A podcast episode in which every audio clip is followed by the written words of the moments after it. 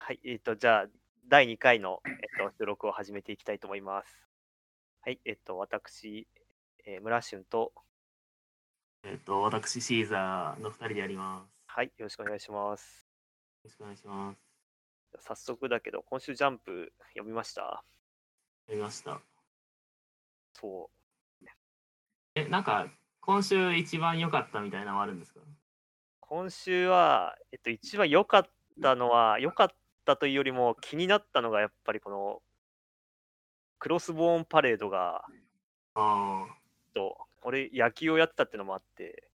うん、これは、とこの、なんか、あの、論論破的な論破の波動を感じるみたいな感じでこうこ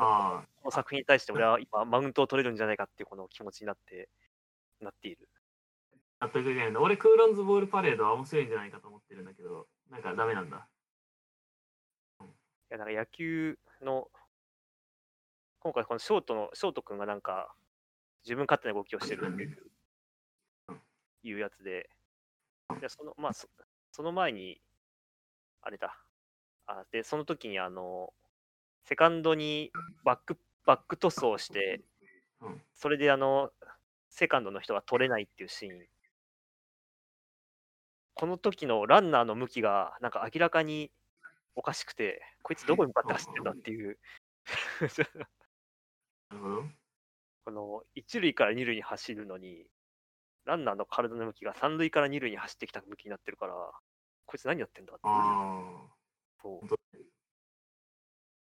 っていう、ちょっと、多分こいつは多分コピペなんじゃねえかっていう気がするから、俺このこいつあのコピ、コピペ君と名付けて、あの、まあ、次週でもこいつのコピペが出るかどうかっていうのをね、ちょっとあの注目したいなと思ってる。よく気づいたな。見てるけど確かにその通りだわ。ねえ、これ。 で、なんかこの、やっぱこの最大のシーンのこのサード、サードとこの交錯するシーン。うん、これは、やっぱこのショート君の動きが悪いようには見えないんじゃないかっていうのがあって、うん、まず、ルール的にノーアウトがワンアウト、ランナー1、2塁で、内野フライだから、インフィールドフライが宣告されるのかなって思うんだよね。うん、インフィールドフライって知ってるなんだっけなんかあの、おこのフライを取らなくても、バッターがアウトになる。、うんなんでかっていうと、内野のフライでわざと落とした場合、塁にいる人は前に、フライだからさ、あの前に進めないから、塁の上で待待たなきゃいけないわけ。うん、で、フライだから待つんだけど、一回落とされると、今度はバッターランナーがが来るから、一塁の人も二塁の人も次の塁に進まなきゃいけない。うん、そうすると、なんかダル余裕でダブルプレーが取れるし、場合によってはトリプルプレーも取れてしまうというような状態なので、それを防止するためにインフィールドフライっていうのが宣告される、審判が。で、このインフィールドフライが宣告されるのは、審判が内野が明らかにボールを取れると判断したときに宣告するので。だから外野にプライが行った場合は、内野の人は取れないから、申告されないと。で、このシチュエーションの時は、インフィールドフライが申告されてないので、外野と内野のギリギリのところなんだろうなっていう気がする。で、今度はこのサードが、このギリギリ届く、ギリギリだが届くって言ってるから、まあ、結構サードのベースの後ろの方に下がってると思われる。で、この時、のなんか、どこの、誰がどこを取るか最低限守らねばめちゃくちゃになるってなんか監督が意気込んでいっているこの A は、なんかちょっといわ、ちょっと間違ってるというか、あれ。だからショートの守備位置でサードの後ろも入るんだよね。こう。で、さらに、ショートは僕が取るって声を出してるじゃない。それと普通声出してる方が取るから、サードはこのこいこいつの声を無視してるってことになるわけ。それとこのサードがいまいちすぎる動きをしてるんじゃ。じゃないのかっていう。まあ、なんか、言っちゃうと、なんかまあ、急増のチームだからしゃあないんちゃうっていうところはあるよね。そうね。しゃあないっていうのも、しゃあないっていうのはあるか。まあ、なんかまあ、そういうちぐはぐなチームだね、今はみたいな話でいいんじゃないですかね。そうね。いや、その、そうね。だから、なんか、あ、そう。だからあれだ。えっと、このショートが変な動きをしたっていうよりは、なんかチームがちぐはぐだなっていう印象があったので、うんその敵の、敵のこの椿を昔から知ってる人は、仲間との連携が取れない選選手など、ショート失格って言ってるけどうん、別にこれは椿が悪いんじゃないシーンだから、こいつはなんか、何を言ってるんだ、こいつも野球に対する理解力が低いなっていう。登まあ場 なん人か物椿君のキャラクターが濃すぎて、椿君のせいで悪いんじゃないかって見えちゃうのは仕方ないのかもしれないね。 ああ、なるほどね。そういう、でも、村ンの言う通り、まあ、チームがちぐはぐな気はする。なるほど。確かに、椿のこの人目を集めるっていうスター性で、こいつがミスってるように見えてしまってる。うん確かにそんな気はする。ねなるほど。まあ、ちょっとこんな感じでね、ちょっとこれにといついこの作品については、ちょっとマウントを取っていけるんじゃないかっていう、今、この、そういう楽しみがあったら、なるほど。そまあ、なんか、俺は結構こう、クールズボールパレードはなんか、どうなるんかなと思って思ってたけど、なんか結構いい感じに話展開してるから、期待はできるけど、まあ、どこまで生き残れるかなとは思い。う。ああ、なるほどね。一応、一応期待の作品の一つではある。 20は超えたらいいんちゃう、なんか、安定すんちゃうと思うねんだけど、まあ、どこまで生きそうね。難しいよね、野球ものって。もう結構なんか、似た、似た感じになっちゃいそうな気がするしな、過去のやつの。うんまあでもなんか先輩がいないっていうのはなんか大きく振りかぶってとかとそれと近しいから、まあ、話としては作りやすいんちゃうかなと思う。ああ、確かに。そうか、完全新設の野球部だからか。そうそううん。そんな感じかな。なるほどね。うんまあクーロンズボールパレード結構キャラクターの立たせ方上手だし、なんかうまいこといくんちゃうかなとは期待している。俺は。なるほど。と、続いてほしいけど、あれなんだよな。一番後ろになっちゃってるんだよな。ね。ね大丈夫。アンケート入れておこう。一応。なんかとりあえず今週で絵面的にクソ面白かったのは、うん雨の降る新連載の雨の降るとはいはい。上手なおかぎみは、あ、面白いなと思って。ああ、いいね。いやよかっなたんかね。新連載の何が面白かったかっていうと、とりあえずなんか、見始めた瞬間に、なんかお菓子で街が壊滅してるのは結構、何これみたいな気持ちになるから、そこあはあうまいなと思と、なんかお菓子っていうメルヘンなもう設定からのその街が壊滅壊滅と、なんかお菓子で殴り殴り合うっていうこの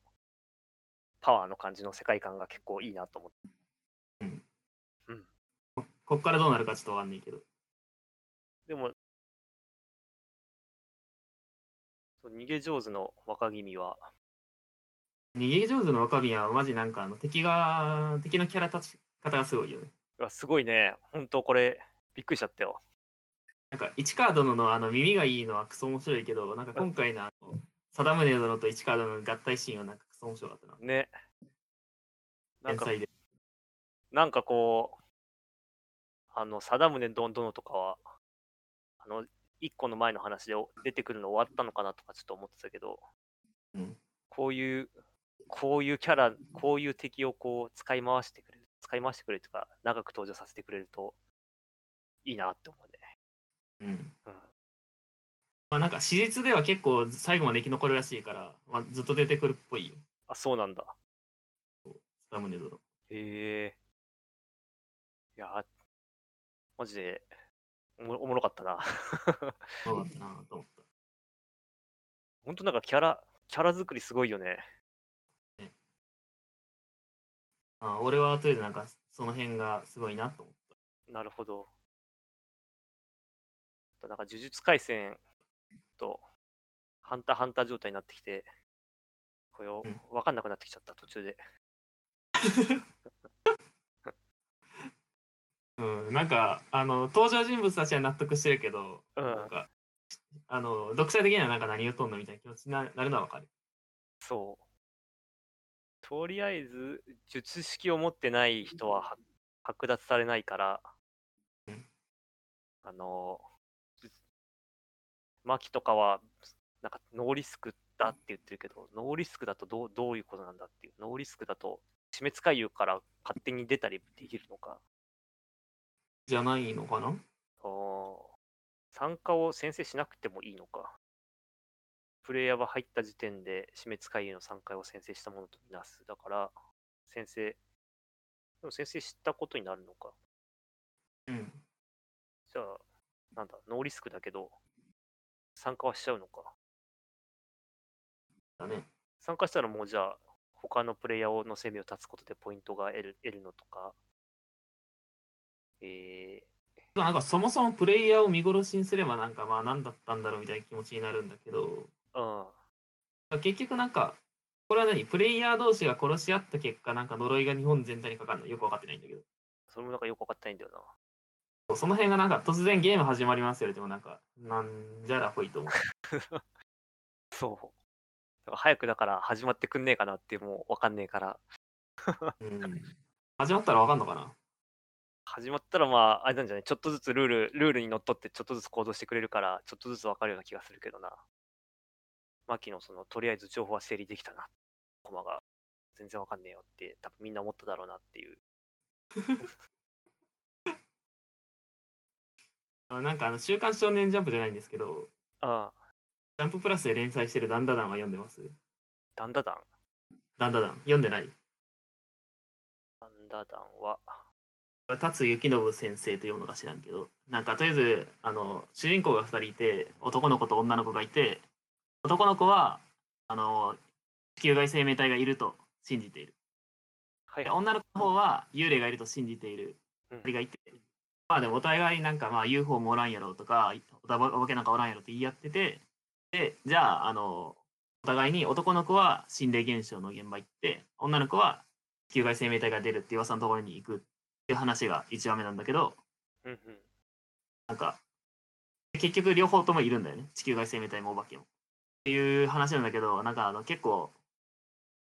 話が面白いええ今ちょっお化とけも面白い。パラパラ見てるけど、面白そうだね。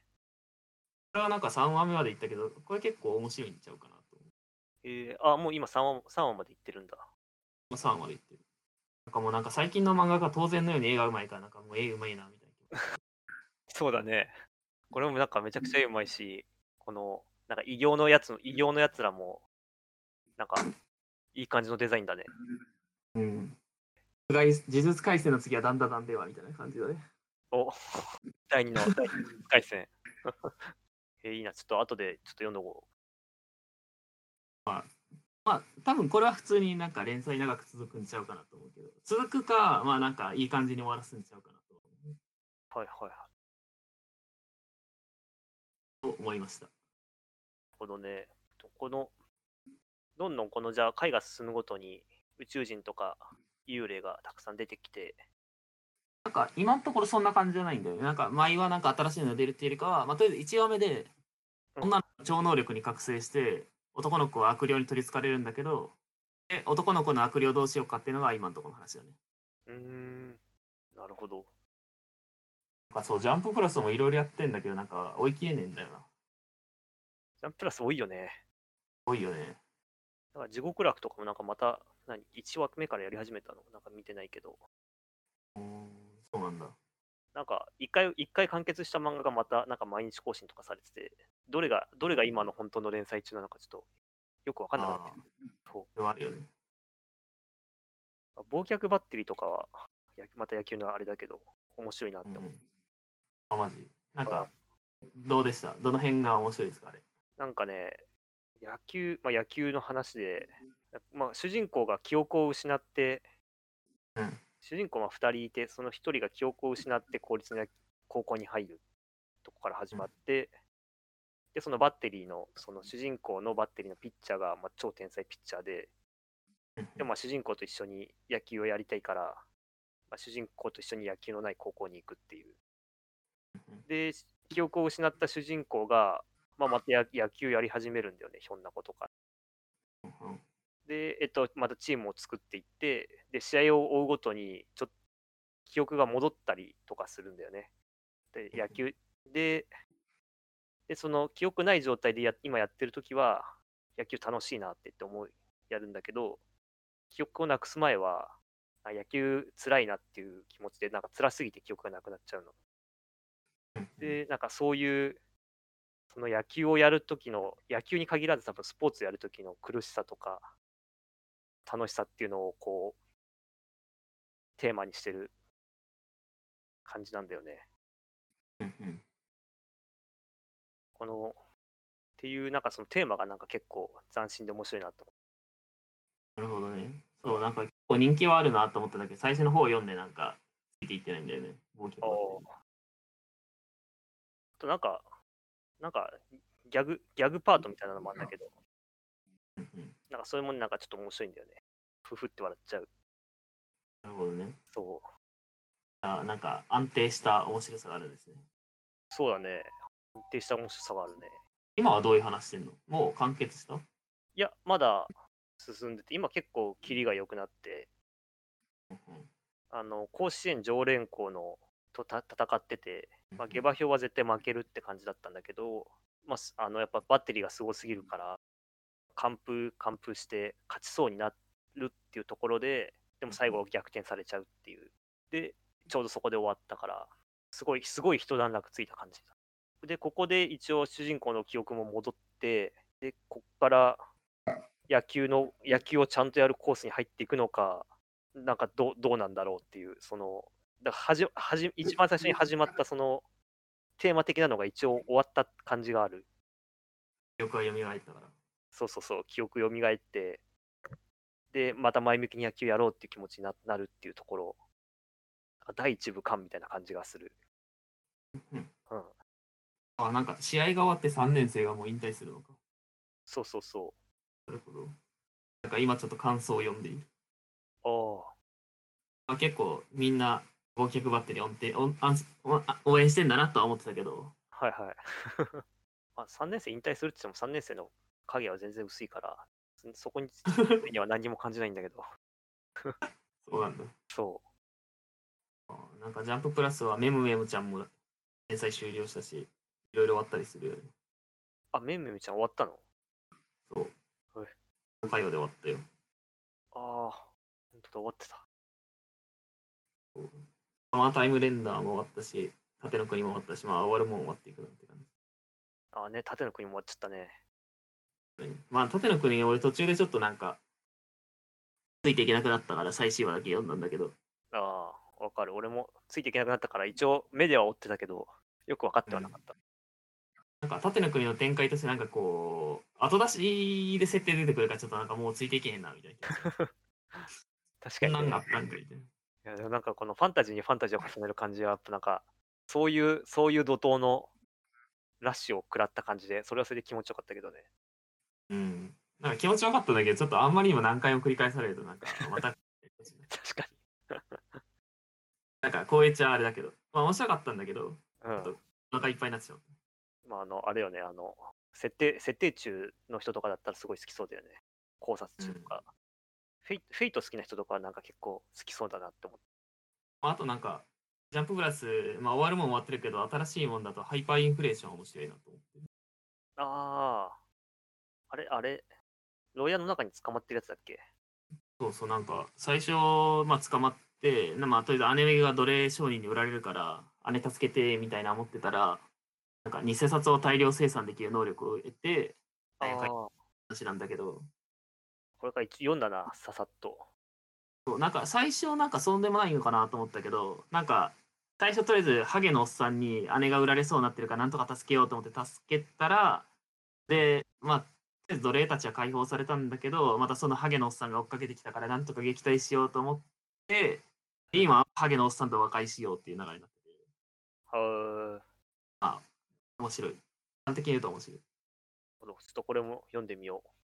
これはなんかあれだね、あんまり絵が上手じゃないから、なんかそうだね。ストーリー、ストーリー、ストーリー重視なんだろうかっていう、この勝手な、勝手な安心感があるね。なんか絵がすごい上手ってわけじゃないけどでもなんかその上手さってなんかその書き込んでるかとかじゃない感じがするなんかそのなんか話は全然伝わってくるし面白いからまあそういう意味ではいいと思うなるほど。ああ、ここれか。最初1、2話ぐらいまで読ん読んでたな。うんなんか12話目じゃあちょっと話の良さわからんなと思うなんかどんぐらいからわか面白いかなまあとりあえずなんか最初の多分67話ぐらいぐらいでオークションが盛り上がってなんか奴隷商人が追っかけてきたりするからまあなんかもうちょっと読んだら面白いえあ俺もなんか12話目でなんかこんなんあんないなと思ってえうん。 8話ぐらいまでほったらかしてたんだけどうんうん。今読むと面白いええこういうので面白いやつは本当に面白いからな。こうなんか同じ金曜日に怪獣8号が連載されてるんだけどああ、今日は面白いって言われて勧められたけど俺はちょっとあんま刺さんなかったんだよね怪獣8号。どうですか怪獣8号、1話目、2話目はすごい、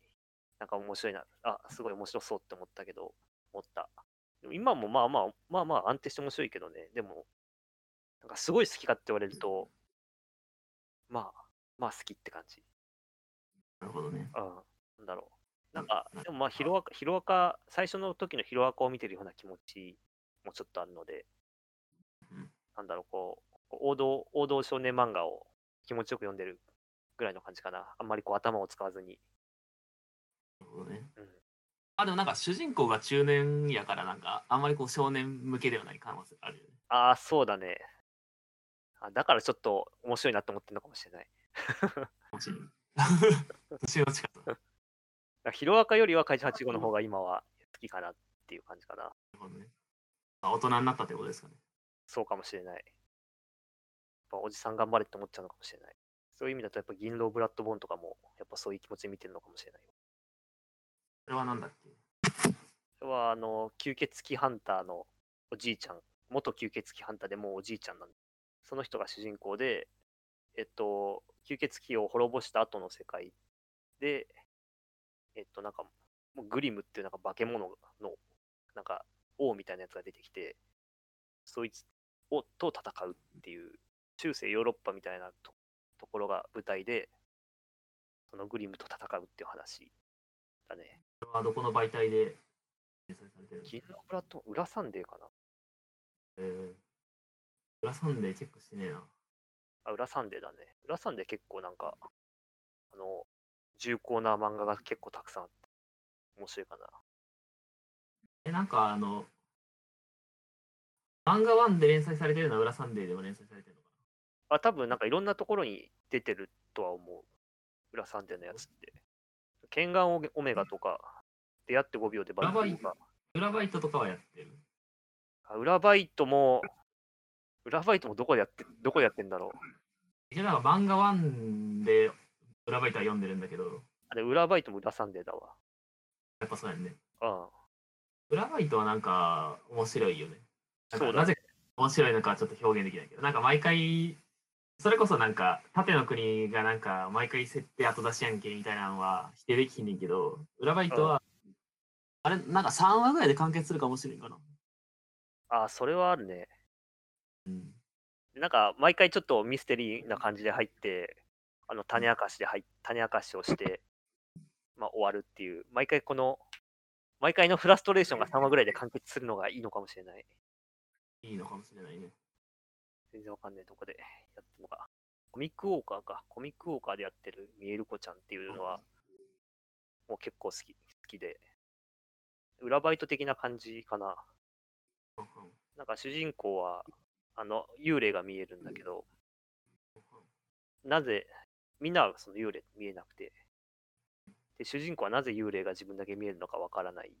で、幽霊に自分が見えてることがわかると、かなりやばいっていうのは直感的に本人は思ってて、実際漫画に出てくる幽霊たちもかなりビジュアルやばい。結構お化け漫画の中でも結構ビジュアルはやばめに描かれてて、結構怖いんだよね。で、なぜ主人公が幽霊が見えるのかっていう理由も、なんか狙いもわからないままずっと話が進んで、30 33話まで今やってるんだけど、何もわからない。何もわからないけど、毎回めちゃくちゃ怖いお化けが出てくるっていう。まあなんかお化け怖い話はなんかジャンプスクエアのダークギャザリングは面白いなと思ってるんだけどあれそれを知らないな。マジダークギャザリング読んでないうん。ダークギャザリングは面白いよええなんか面白いよっていうのはなんかあの、まあ、なんか話の主題はちょっとあんまり分からんけど、まあ、とりあえず主人公の女の子がふんふん。あの凶悪な幽霊とかを収集してるんだよねで主人公の男の子は別にその霊能力とかあるわけじゃないけど、まあ、巻き込まれてなんかやたら怖いお化けと対決したりしているへえ。なんか俺ジャンプスクエアあんまり読んでないんだけどダークギャザリングとかは面白いなと思ってそうなんだ。ジャンプスクエアなんか、絵がすごい小綺麗なイメージがあるんだよな。いや、全体的に。うんそうだねで、その、そんな、そういう小綺麗な画力で、あれなんだ、あの、お化けのビジュアルがめちゃくちゃ怖いんだ。あ、でも、ダークギャザリングは結構ホラーテイストで書いてるよ。あ、でもどうなのまあ、わ可愛いよりだけど、まあ、ホラーテイストだし、うーん、ちょっとこれも見てみよう。そうスクエア買ってるんだったら、まあ、読んだらいいんちゃうと。いや、買ってないんだよな。ああ、ねえのか。そとりあえず、スクエアは獣事変と、ダークギャザリングと、う。うん。ワートリは読んでるんだけど、なんか他がなんかパラパラなんだよな。ああ、幽国のモリアーティはなんか中盤ぐらいまで好きだったんだけど、最近の話がなんかあんま刺さらんのよなって感じ。なるほど。あジャンプスクエア全然わ、あれだな、分かってないな。すごい難しいよね。新手にもかけてないんだよな。真剣に見てないの。新手にな見たり見なかったり、なんか、新手に今どうなってんのいや、お見てないのとか言ってたけど、俺も見てないんだよな。今なんか、今赤谷くんが頑張ってるみたいだね。へえ。桐原赤や。あれ赤谷。なんか目目が赤くなるやつだっけあ、そうそうそう。あデビル赤谷。ーあ。デビューがなんか、だいぶ前だけど天使になったよね。あ、うん、そうだっけてか、うん。だいぶ前だけどね。1、2年ぐらい前かな。なんか、今、新手に今月、てか先月のか、読んでるけど、うん。なんか、当の先輩の処刑を赤谷くんが使ってるね。へえ。えちょあちなみにあの処刑の話は覚えてる時計の、あれでもじゃない、あ暗殺、暗殺あそうそうですよねなんかダブルスやっててなんか遠野先輩のペアを遠野先輩殺そうと思ってたけど実はなんかその沖縄の人をなんか雇ってみたいなようわからんことやってたよねあなんか沖縄のメガネのやつよね。そうそうそうそうあいつを雇って、なんかよくわからないことして、なんそうかそペうアが、ペアがなんか本物じゃなかったみたいなこと。あそなれんまたか別ほかん。そう本物じゃなかったなんかとりあえずこうなんだっけ文太あたりをなんか殺そうとしてたんだっけ最初はなんか確かそうだったと思うけど。めちゃくちゃ物騒な話だったんだけどなんかみたいないやーすげえ遠野な。先輩の技を今うん赤いがやってまた誰かしらを殺そうとしてるんだ。あそうそう今シングルスで対決してんだけどええうんわからんわからんなうん。テニスの王子様、最初あのアニメでやって、結構あの家族、家族で見てたんだよね。家族で見てたっていうか、まあ、飯時だったから家族で見ててさ。最初は、それこそさ、なんかバギーホイップショットとかさ、スネークとかさ、ああやってたなんか普通の感じでさ、普通のテニス漫画として見てたんだけどさうん、最後の方になってくるとさ、 私意味わかんなくなってきて、すげえ恥ずかしかったんだよね。どの辺から分かんなくなった本当に最後の最後だね。あのケビン、ケビンと戦う、越前とケビンが戦う、日米、日米のああの試合。それ劇場の多分ね、アニメの最後、アニオリか。うんなるほど。はアニメオリジナル、アニメの多分最後がアニメオリジナルなんだよね、多分。いはいはい。その時になんか空中でボレーをしまくるわ、は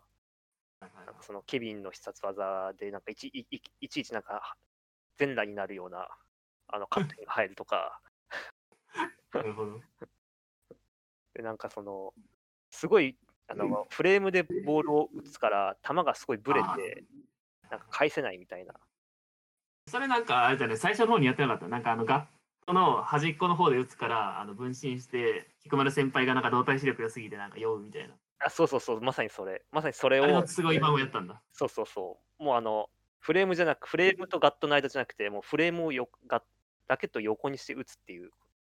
はいはいはい。そう。でもなんかその地面地面に映る影は1個だって言って、その影を見て打ち返すんだけ ど、それ弟がさ、弟テニスやってて、でそこドームだったから、いや、ドームいろんな方向からライトあるから、影1個じゃねえしとか言って、 言って、まあなんかあのテニスのおじさんは正気で見るとちょっとなんか良くないよね。う。そう。ないと見れないと思う。新手には正気では見ないのはさ、もうお約束だけどさ、テニスの王子さんはさ、最初は正気から入ってるからさ、そう最初は真面目にやってたよね。そう、その境目にちょうどぶち当たってしまって、すごいね、あー恥ずかしい思いをした。まあ、俺も結構最初の方はなんかテニスだなと思って見てたから、なんかみんながやばいやばいって言ってて、もしかしてやばいのではと思って。なんかテニスの王子様の新テニスの王子様のなんか巻末でなんかクラスメイトになれるみたいなコーナーがあってへえ。大学の友達はなんかそのそれに応募したからあのクラスメイトみたいなの言ってたへえ、じゃあ今クラスメイトなのあそうそうあのそのコミックスを買うとうんあの名前ペンネームが書いてるへえ、いいな。あの何々何組の何々委員とかが設定できるへえ、めちゃくいちうゃコーナー人が気なんじゃないの、それ。えそう結構面白いコーナーだったよなんかへ新え何巻ぐらいの話なんだけどうん。ちょっと聞くと面白いなと思うへえ。なんかすごい女子の多い多いクラスになりそう。うんそう そうそうだと思う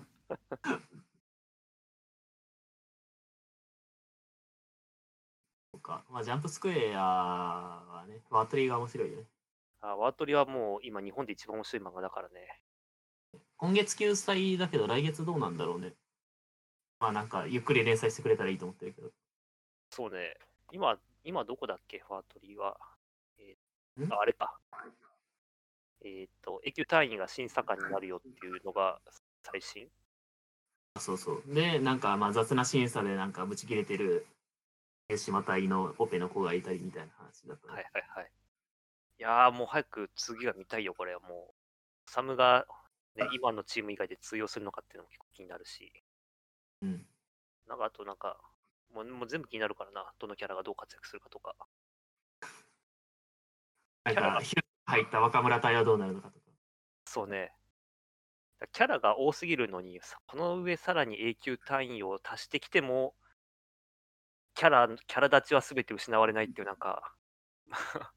何どどういうことって思った、この話を見て。キャラ多いのに全部特徴わかるわって。てかなんか結構読者の連度高いよね。なんかあのもう、あ、このキャラはあいつじゃないかみたいなのが、あの、その、なんだろう、紹介される前にみんななんか把握してたし、ああ、そうね。草壁た草壁隊長じゃないかとか。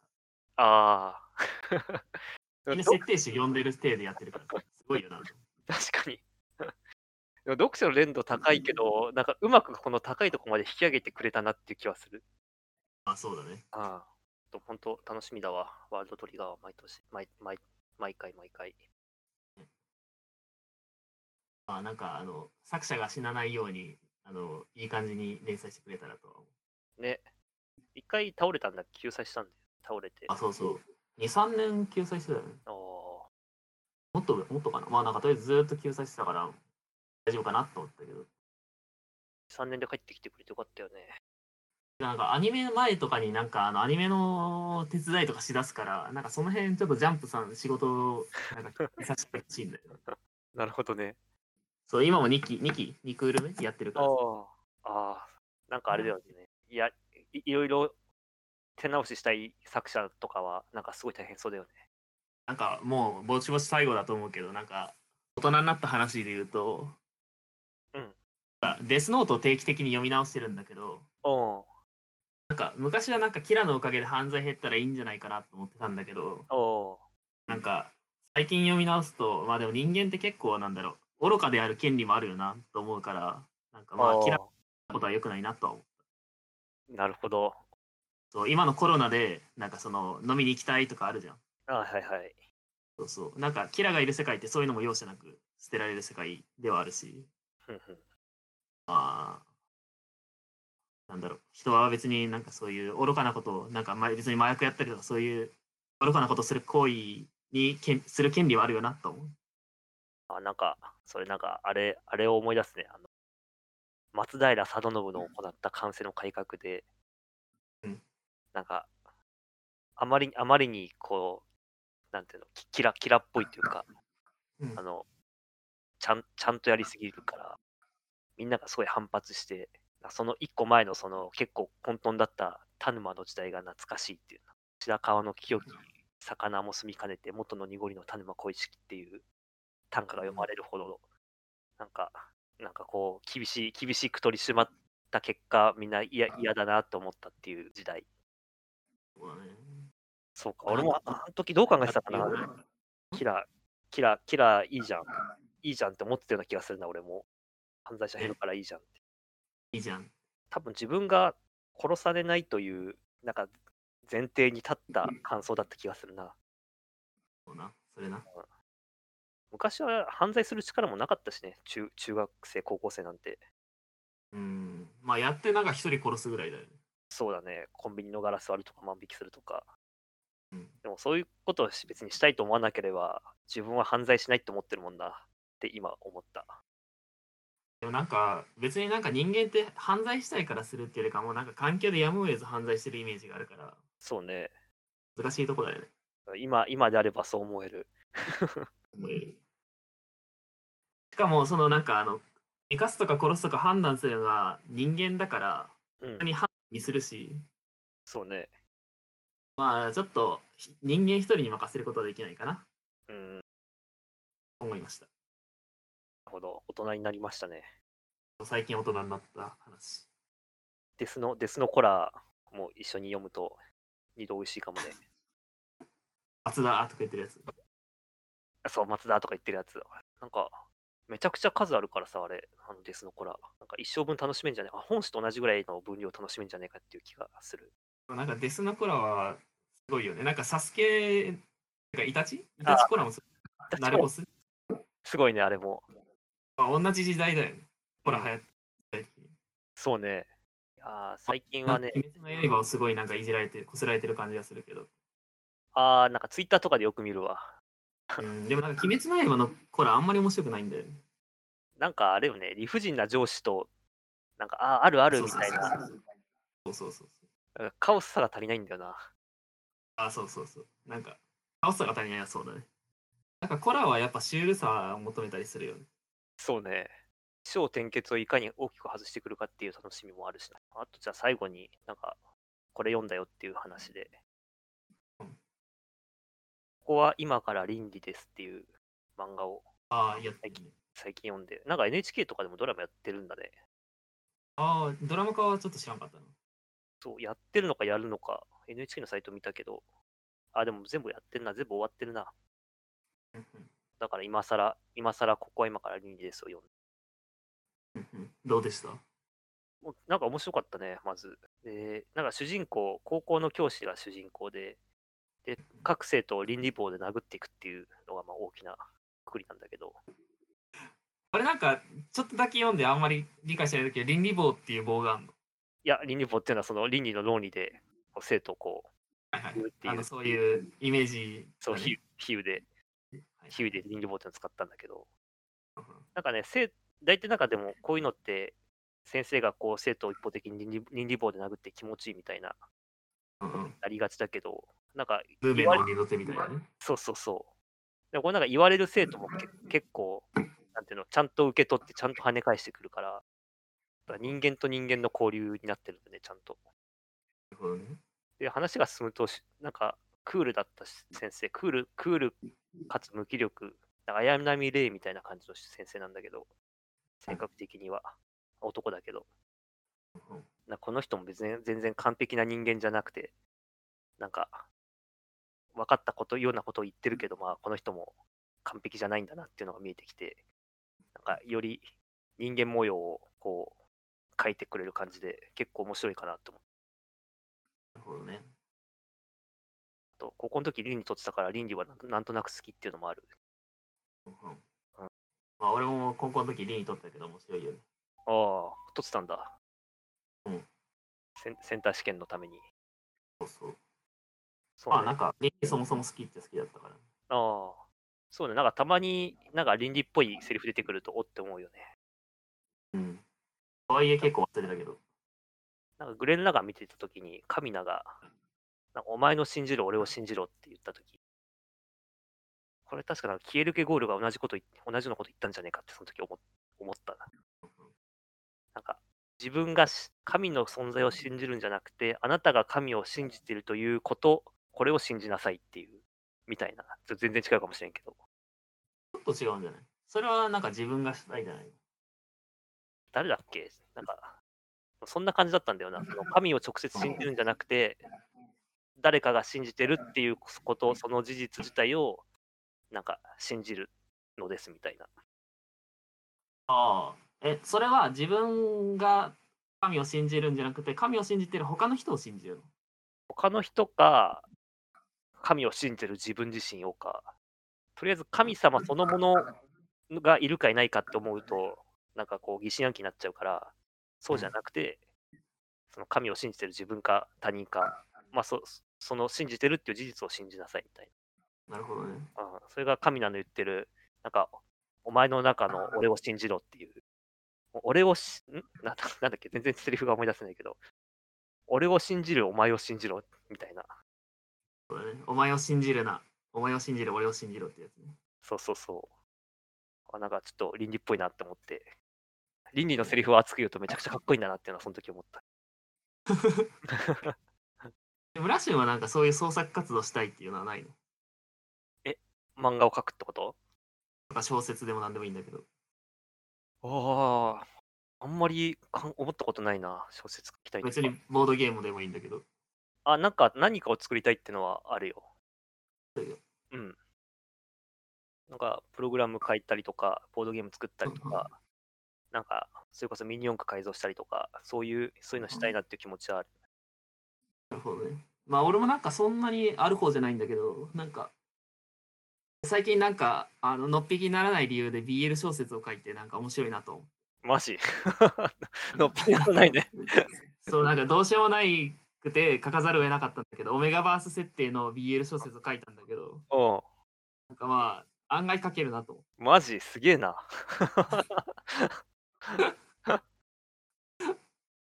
文豪じゃん、もうじゃあ。う。いやもう全然もうどうしようもないけど、なんかまあ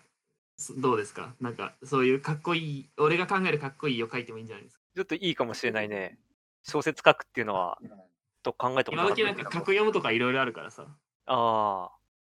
ちょっと絵は描けないから、全く。小説かな。はいはい。やるなら。すげえ。ちょっとそれ新しい世界だな。なんか格読むでさ、なんかあの小梅太夫のネタで笑わしたら相手が死ぬっていう小説があるんだけど、おう知ってるいや、知らない。マジなんかもうそのそれだけで落ちてるんだけど、なんか面白かっこれた。だ世界一を小梅太夫で笑ったら即死亡チートっていうちょっとリンク送るわ。ああ、ありがとう。それ面白そうだな。もうなんかこれなんか見た瞬間にこれは面白いんだよと思ったけど面白かったわ。異世界で小梅太夫の知名度を見誤ってるだろう。あそうだからなんか異世界だから小梅太夫誰も知らないんですよね。ああ、なるほど。そうだから誰も笑わないんだけど異世界に送ってきた女神はふふって言って笑ってるんだよねなるほどね。っていう話ええちょっと面白そう。こういうのでも、こういう方向の創作もあるんだね。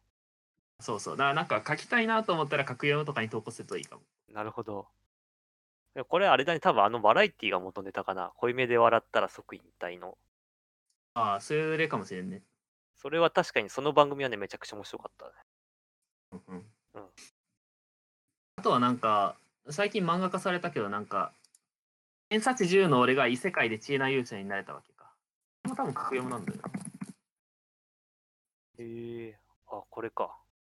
ななんか文章うまいなと思っへえたなんかこれの1話目はうんガトエフの